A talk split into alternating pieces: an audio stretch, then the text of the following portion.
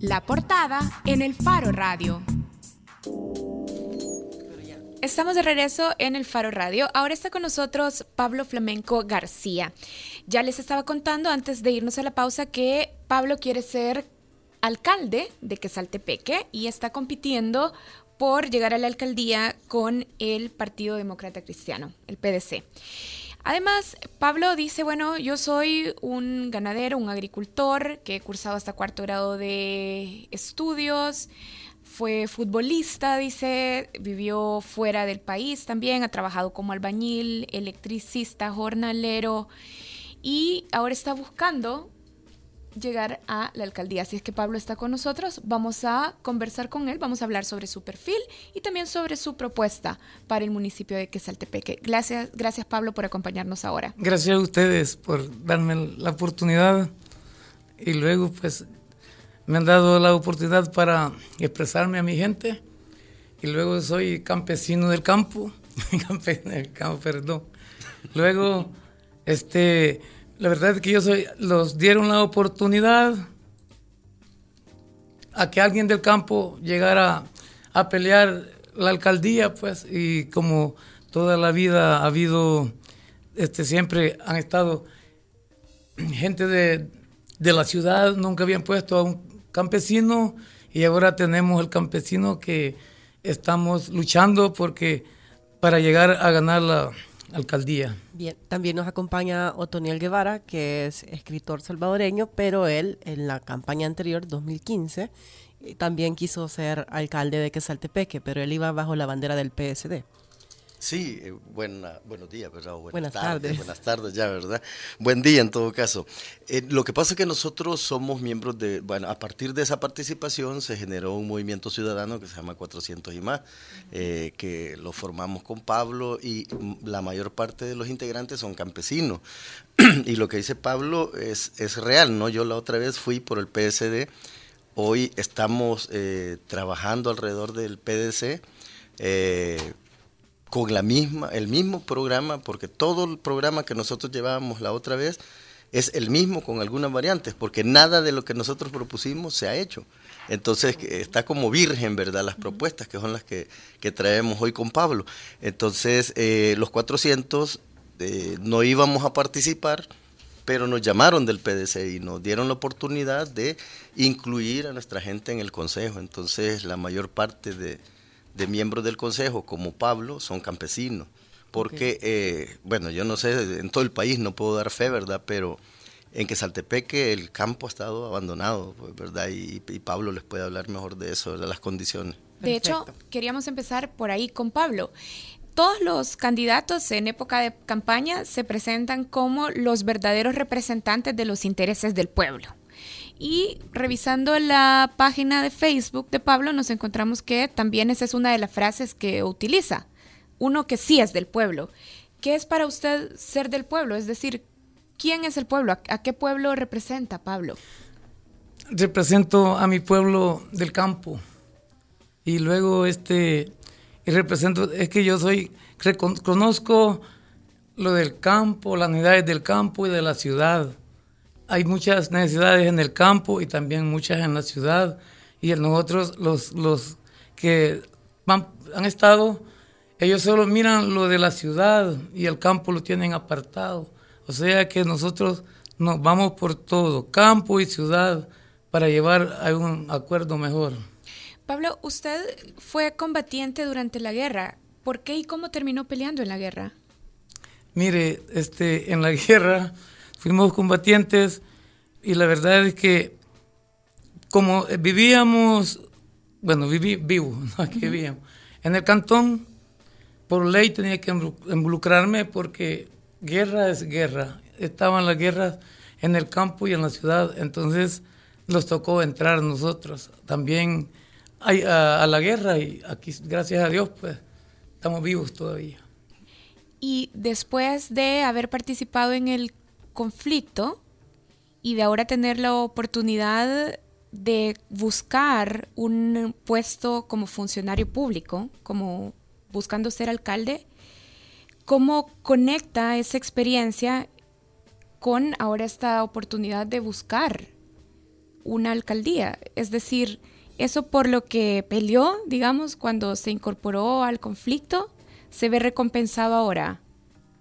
No, ahorita, mire, nosotros hemos trabajado del campo este, siempre desde niños. La calle siempre nosotros la manteníamos cualquier hoyo con otro primo mío y que ya murió y, otra gente que los veíamos unidos. Este, cuando la calle se deterioraba, se nosotros llegábamos y ocupábamos la tarde porque también fuimos picacheros, este, jalando personas para, para un lugar que le, le llaman La Loma, que es arriba de Platanillo, siempre del campo. Y luego nosotros desocupábamos la tarde todo y hacíamos el grupito para piocha, pala y vamos a echarle tierra a estas cosas. Y siempre lo hemos esmerado en tener la calle más o menos, ¿verdad? Pasable. Pero luego de allí vienen, de allí hemos estado, empezamos, empezamos a trabajar en los 400, entramos y siempre le estamos sirviendo. Y lo que usted me dice, ¿qué siento? Pues yo me siento, pues que gracias a Dios, pues Dios va viendo lo justo y lo injusto. Nosotros hemos luchado y ahora tal vez, si la gente quiere, le doy las gracias y vamos a, me van a dar mi oportunidad. Usted decía que guerra y guerra y se involucró por esa misma, digamos, relación en el conflicto, pero lo, de parte de los, los de quiénes, con la guerrilla o con el ejército? No, yo fui con la guerrilla, sí, con el movimiento. hay, una situación que es que fíjate de que, eh, y esto es una cosa bien triste, porque precisamente de la zona de donde es eh, Pablo, de la zona norte de Quesaltepeque, casi toda la gente de ahí se involucró. Ah, cuando él dice guerra, guerra es porque la guerra, bueno, ustedes están jóvenes, ¿verdad? No, no pudieron sentir ese, ese ambiente pesado de, de, terror en el que se vivía todos los días, ¿no? La adrenalina al máximo, ¿verdad? Este, bueno, hoy hay, adrenalina por otras cosas, ¿verdad? Pero entonces en la guerra tenías que involucrarte de alguna manera, o te involucraban. Yo recuerdo una de las cosas que a mí me impactó mucho cuando estaba chiquito, ahí en el pueblo, es que la gente de los cantones llegaba y hacían marchas, manifestaciones, y lo que pedían eran una tortilla más y una cucharada más de frijol y un pedazo de queso. O sea, esas eran las grandes reivindicaciones, grandes pues, digo, así casi con sarcasmo, pero realmente eran significativas y por eso los mataban. Y eh, a lo que voy es que esta gente de toda esa zona, ellos hicieron la guerra ahí en, en Quesaltepeque, que como ustedes saben son del Quesaltepeque de los pueblos pioneros, ¿verdad? En, la guerra civil. Y, eh, y están completamente abandonados, desde siempre, ¿verdad?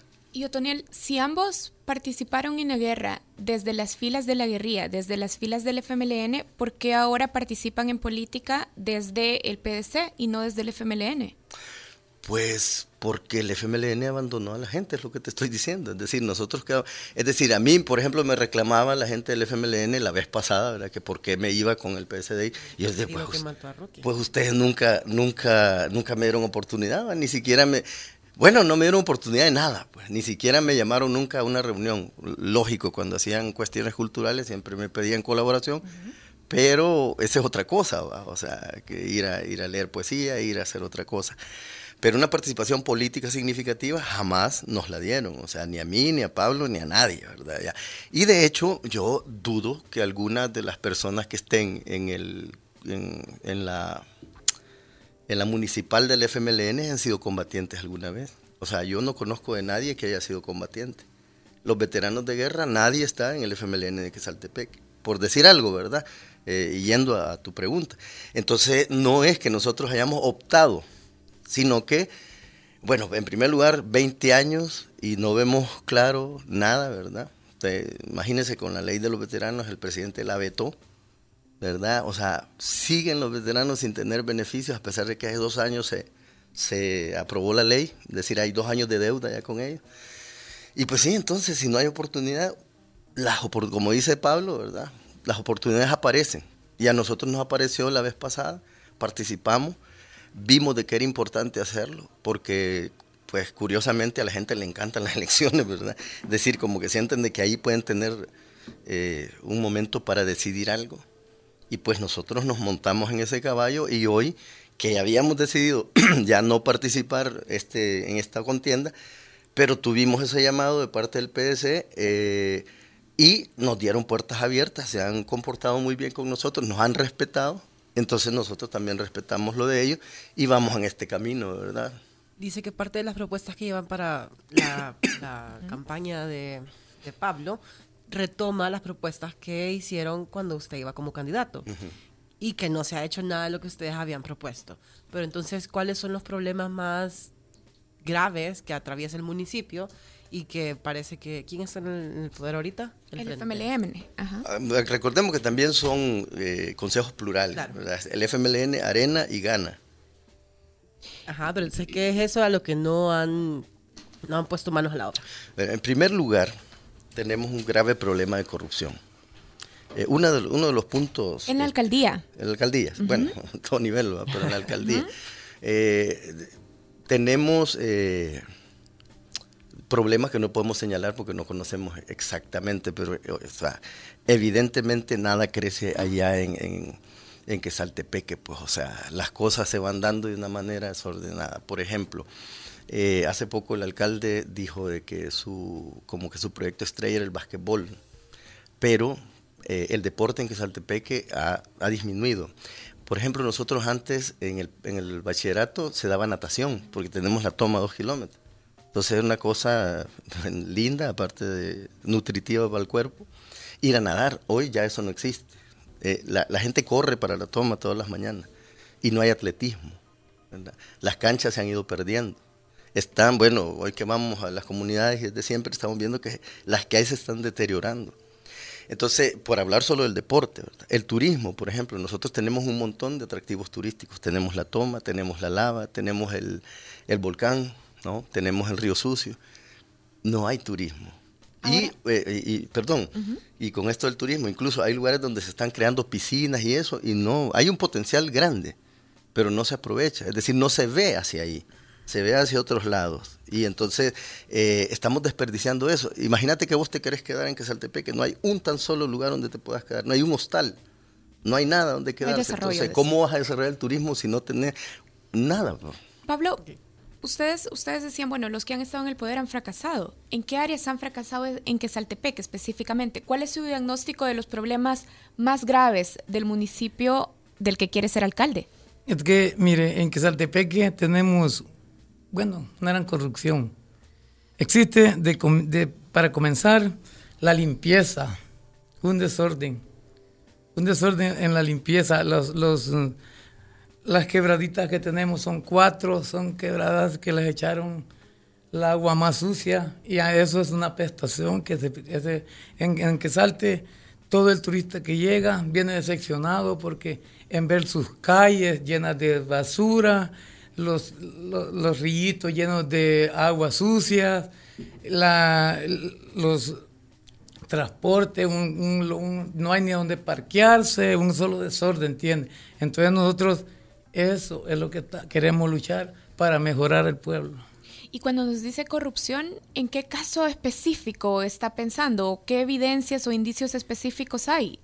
El problema está, le digo corrupción, porque el, el, el, el, mandador público de allí, pues él no sale, no, no sale a, a, ver cuáles defectos tiene el pueblo, qué es lo que necesita el pueblo.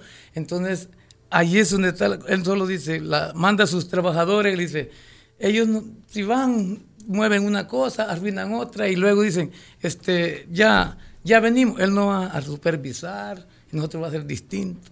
Nosotros vamos a salir a supervisar los trabajos. Karen, este, hay, hay cuestiones así que uno no tiene la documentación como para, ¿verdad? Pero hay, por ejemplo, señalamientos de, eh, ¿qué les dijera? De corte de cuentas de faltantes, ¿verdad? O de falta de respaldo para eh, varios gastos, ¿verdad? No de esta administración, de varias administraciones anteriores. Y entonces, ¿eso en qué repercute? Por ejemplo, repercute en que el FODES que para el caso de, de Quesaltepeque nosotros hemos visto que son alrededor de 200 mil dólares mensuales, el FODES lo ocupan para pagar deuda y para pagar salarios. Entonces el FODES no es para eso, es un fondo para el desarrollo. Entonces el campo no tiene, tiene las, calles, las calles arruinadísimas. Nosotros fuimos a, a, solicitar, a gestionar una calle, la de Quesaltepeque hasta la hacienda Tacachico, y para sorpresa de los compañeros les dijeron de que esa calle ya estaba construida. Entonces Y esa calle, como dice Pablo, son barrancos. Nunca han puesto ahí este, un, poco de, de asfalto. Hasta hoy que nosotros hicimos esta gestión y que han asfaltado 500 metros. Pero entonces ahí hay corrupción. Evidentemente hay corrupción, porque si esa calle ya está construida, en teoría, es decir, hay un dinero que se... Que se eh, por ejemplo, nosotros cuando estuvimos ahí haciendo lo de la calle, porque ellos fueron a mochar, a, ayudarle a la gente del MOB y todo eso, de pronto el alcalde apareció con que la calle le había costado 50 mil dólares. Y nadie sabe en qué se invirtieron esos 50 mil dólares. Entonces, de que hay corrupción, hay corrupción, o sea, hay que investigar. Una de las cosas que, que se tiene que hacer cada vez que se llega a una alcaldía es hacer una auditoría. Pero ¿por qué no las hacen? Por ejemplo, en que yo que yo sepa, nunca se ha hecho un cabildo abierto. Y eso es ley y obligación de las alcaldías. Y sin embargo nos dicen que ahí están firmados los cabildos abiertos. ¿Quién los hizo? ¿Cuándo los hizo? ¿A qué hora se hicieron? Ok, entonces mencionan falta de transparencia, la recolección de la basura y lo de las calles como grandes problemas en el municipio, pero también eh, que Saltepeque se ha situado como uno de los municipios más violentos del país y digamos que en materia de seguridad también es uno de los problemas que más aquejan a los pobladores. Entonces, ¿de qué manera ha fallado la gestión municipal o qué no ha hecho o qué ha hecho para prevenir el alza de la violencia en este municipio? ¿Qué han observado ustedes? Es decir, ¿cuál es su plan en nosotros, materia? Nosotros a quienes hemos visto haciendo cosas es la policía. La PNC es la que ha estado trabajando alrededor de eso. No sabemos realmente, porque tampoco eh, tienen algo de, comunicación ellos, ¿verdad? Como para decirle a la población, miren, aquí estamos haciendo esto. No, pues, o sea, dijeron que iban a poner cámaras, pero no sabemos si han puesto, ¿verdad? Y, y también te voy a decir, este, la percepción, porque tampoco hay estadísticas ahorita, la percepción de, de la violencia en Quesaltepeque ha disminuido bastante. Y tiene algún plan para el plan para el cuerpo de agentes metropolitanos que por ejemplo en algunas gestiones bueno por ejemplo en Santa Tecla es uno de los que se presenta como logros no que se ha contratado más personal que se han equipado etcétera. Entonces hay algún plan para eh, armar digamos el cuerpo de agentes metropolitanos para capacitarlos para formarlos que apoyen las labores de seguridad en el municipio pues en eso estamos en eso estamos gestionando para para ver si nosotros ponemos apoyo para que poner más seguridad para que el pueblo de nosotros pues esté más seguro como el de Santa Tecla, ¿me entiende? ¿Y qué tienen pensado? Es decir, ¿a, qué, ¿en qué nivel? O sea, más seguridad sí, pero ¿de cómo se va a materializar eso? ¿En qué lo va a poder percibir la gente de Casaltepeque si ustedes llegan a la alcaldía? Hay una cuestión, es decir, el la seguridad nacional es responsabilidad del Estado, ¿verdad? no de los municipios. Nosotros no podemos estar tomando acciones si en los municipios vecinos la violencia está igual. O sea, eso, la seguridad es una responsabilidad del, Estado nacional. Sin embargo, nosotros, por ejemplo, vemos cómo eh, la nueva dirección de la Academia de Seguridad Pública, eh, con Jaime Martínez, está humanizando a, la, a, la, a, los nuevos PNC, ¿verdad? Es decir, está preparándoles, dándoles mucha tecnificación en muchas áreas diversas, y eso vemos de que está funcionando. Yo incluso casi aseguro de que nuestra, nuestra policía de El Salvador es de las policías más... Aunque eh, Jaime Martínez también ha celebrado y animado a el uso de la violencia, casi sin razonarla. Ajá. Sí, lo que pasa es que a, veces sacamos un detalle, ¿verdad? de, o sea, le vemos ahí una pulga al perro y no le vemos todo el, pelaje, ¿verdad? La pelambre. Es decir, eh, sí, él dijo eso en un momento en que la policía estaba súper atacada, en que los policías estaban muriendo, ¿verdad? En que los policías estaban siendo atacados. Entonces, eh, yo creo que más bien fue un exabrupto, ¿verdad? De él. En todo caso, hay que ver la formación general de lo que él está haciendo. Pero eh, ustedes me preguntaban, nos preguntaban alrededor de qué vamos a hacer para, con el CAM. Definitivamente, como dice Pablo, vamos a tener que hacer un análisis, en primer lugar, porque el CAM en Quesaltepeque solo está en la alcaldía y en el parque. Entonces ahí ya tenemos un problema grave. ¿no?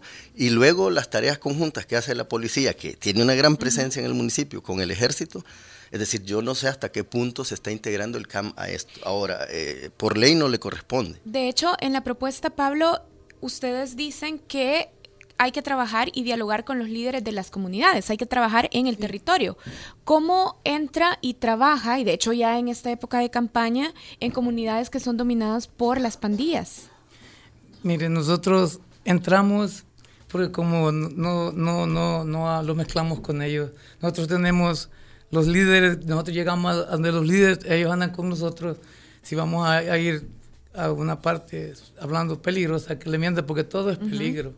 Entonces, nosotros llegamos al líder, y los, los, él los, los acompaña y como a él lo conocen y a nosotros también, no deja de conocerlo casi toda la gente. Así es que así es como nosotros entramos. ¿Y usted está de acuerdo, Pablo, en esta estrategia desde el Ejecutivo y también avalada por la Asamblea Legislativa de que cada vez más el ejército trabaje en tareas de seguridad pública? Pues mire, como ese es su trabajo. Sí, nosotros nosotros le podemos pedir que trabaje, pero el trabajo ellos por ley tienen que trabajar en seguridad porque el ejército para eso, para eso estamos. Y en las comunidades de Quesaltepeque, ¿cómo valora la gente esa participación tan fuerte del ejército? Y ustedes también, desde su plataforma, desde su equipo de campaña, ¿cómo valoran la participación del trabajo de la Fuerza Armada en las comunidades, acompañando a la Policía Nacional Civil? ¿Les parece una estrategia adecuada para contener la inseguridad? Lo que sucede es que no se trata de que sea adecuada o no, sino que sea legal. El papel del ejército no es ese. O sea, el papel constitucional del ejército es defender la soberanía. Eh, y no y tampoco se ha declarado una guerra, ¿verdad? Ahora, habría que ver hasta qué punto el que se haya calificado a estos grupos como terroristas da un aval para que el ejército pueda eh, eh, participar en su combate, ¿no? Porque en todo caso el terrorismo agrede la seguridad nacional, es por tanto la soberanía nacional. Entonces tiene sentido desde esa perspectiva poder hacer una figura jurídica que eh, haga que el ejército esté junto con la policía. Pero el ejército no tiene preparación realmente, por, por ley no tiene preparación para eh, eh, la seguridad pública. Es decir, la seguridad pública es exclusiva de la policía. Entonces, entendemos nosotros de que se ha hecho así en virtud de que el ejército acompañe al, a la Policía Nacional Civil, pero el ejército, por ejemplo, un soldado no te puede detener, incluso no te puede pedir documentos, ¿verdad? Eso violenta los derechos humanos. Entonces, pero sí pueden, eh, en el caso, por ejemplo, el CAM también no puede hacer eso. ¿Verdad? No te puede meter preso. En todo caso, puede capturar a alguien que está haciendo, infringiendo la ley y entregarlo a la PNC. Entonces, lo que sucede es esto, de que estamos en una situación límite. Y el problema es hasta dónde esta situación límite nos puede llevar a otras situaciones límite, ¿verdad? O sea, porque que, el, que la medicina salga peor que la enfermedad, ¿verdad? Entonces, el asunto es de que lo que, bueno, lo que nosotros vemos en el municipio es que la, como les dijera, el objetivo disuasivo que tiene el, ejército junto con la PNC, pues funciona. Y recordemos que, por ejemplo, la... Sí ha funcionado en el municipio esa, esa, estrategia, nos dice Otoniel. Sí, pero lo que pasa es de que también, como te dijera, es como que que tengas a un niño llorando y le pegues, pues. O sea, de pronto funciona, pero no es lo correcto. Entonces tenemos que buscar también el camino de la corrección y de la legalidad. Entonces, una de las cosas que nosotros tenemos ahí en el municipio es primero la ley, qué dice la ley, ¿verdad? Y, y, y en este caso, pues la ley no permite que el ejército ejerza funciones de seguridad ¿no? sino que de defensa de la soberanía. Entonces, en ese sentido, nosotros nos supeditamos como municipalidad a lo que el, Ejecutivo dictamina y el, Legislativo, ¿verdad? porque ellos son al final los que determinan si se hace o no se hace. Ok. En cuanto a, para avanzar un poco, en cuanto a la propuesta sobre salud pública y medio ambiente, eh, bueno, en el municipio de Quesaltepeque operan empresas como Corinca, que es industria de metales, Acuapura, de extracción y embotellamiento de agua, y además han desarrollado varios proyectos de viviendas. usted, bueno, usted promete aplicar con rigor las ordenanzas y leyes sobre contaminación. ¿Han fallado las administraciones municipales en Quesaltepeque en proteger el ambiente frente a las industrias y las empresas constructoras? Sí, han fallado. Han fallado en el, aspecto de que, no, bueno, ellos dan el mando, pero no lo cumplen. Entonces, nosotros queremos, tenemos que dialogar con la gente, con los funcionarios para que nosotros, para, para, para, para pues, platicamos con ellos, les, les, decimos cómo, para que esas cosas se vayan juntando, porque por lo menos tenemos una costumbre en todos los, El Salvador se puede decir, que si tú te tomas un jugo si vas en el bus, nomás que te lo tomas, lo arrojas, no sabes a quién le cayó. Nosotros tenemos, este, tenemos que educar al personal primero y ponerle sus, sus depósitos en cada esquina para que ellos irles diciendo, miren por favor la basura, aquí está el depósito, ustedes la, y luego después pasamos y la recogemos para no andar como está ahorita, que ahorita sí es un desastre. Pablo, y si, si ustedes llegan a la alcaldía, si usted se convierte en alcalde, ¿seguiría dando más permisos de construcción para urbanizaciones y zonas comerciales y de viviendas? Fíjese que quizás este, hasta ese punto, ¿cómo le puede decir? Fíjese que quizás no, porque nosotros, mire, tenemos varias colonias y que se han adaptado al mismo pueblo, al mismo pueblo, tenemos varias colonias y se está llenando y llenando, y entonces, y, pero mejorías no hay para las aguas. Al mismo, al mismo depósito van a morir toditas las colonias que van aceptando, que van dando. Y entonces, Al mismo depósito de aguas negras. Ah, de aguas negras, correcto. No, lo que perdón, perdón que me meta, pero eh, es lo que hablaba Pablo al principio, de las, cuatro quebradas contaminadas. Es decir, fíjate que un alcalde de, hace tres periodos, eh, esas colonias que son de Nejapa, ¿no? Él le dio salida a sus aguas negras a las quebradas de Quesaltepeque. Y de hecho, algunas empresas como Coca-Cola están en la zona de Nejapa, pero también son colindantes con Quesaltepeque. Así El punto es este, de que nosotros tenemos en Quesaltepeque y Nejapa el pulmón de agua más grande de, de, La zona de recarga acuífera. Sí, correcto. Entonces, y de hecho, pues tenemos problemas, como dice Pablo, por eso quizás habría que revisar en todo caso, ¿verdad? Porque fíjate que se generan un montón de problemas. Hay como 5, 6, 7 colonias enormes, nuevas, eh, que, están demandando servicios, ¿verdad? Y que para casos prácticos como esta cosa de las elecciones, la mayoría de esa gente, el 60, 70%, no tienen DUI de que Saltepeque. Entonces, ¿qué sucede? Si eso es así, vos podés llegar a una de esas colonias y no hacer nada, pues por ella. ¿Por qué? Porque no van a votar por vos, porque como aquí la lógica es esa, ¿verdad? O sea, si vas a votar por mí, me interesa, si no, no. Entonces, esas colonias que no tienen residentes, ¿verdad? Gente con DUI de Quesaltepeque, a un candidato alcalde que esté pensando nada más en su elección, no le va a interesar. Entonces, no le va a interesar darle buen servicio, darle buena vigilancia, ni nada. Pero, volviendo a la cuestión medioambiental, ahí tenemos como que no sabemos exactamente cuánto cobran ni si se cobra, ni cómo se cobra. Por ejemplo, la extracción de agua, lo que vos decías, Acuapura, la Coca-Cola, Jumex, todo eso. Y el asunto es de que este pulmón es el que abastece a San Salvador de agua, ¿verdad? Entonces, si lo... Bueno, esa es otra. Por ejemplo, tenemos una comunidad que se llama Milagro de la Roca, en la lava, ¿no? Que esa comunidad eh, está justo sobre el área protegida, sobre el área natural protegida. Entonces, sobre un área natural protegida no puede haber viviendo nadie.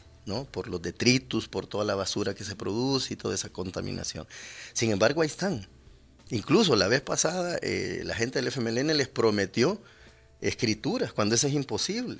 Es decir, no puedes darle escritura a alguien que está sobre terreno nacional, si es terreno del Estado. Entonces, eh, esos son problemas que se tienen que solucionar, porque lo que ahí compete es que a esta gente se le dé la oportunidad de ir a otro lugar, es decir, que se le traslade su vivienda a otro lugar.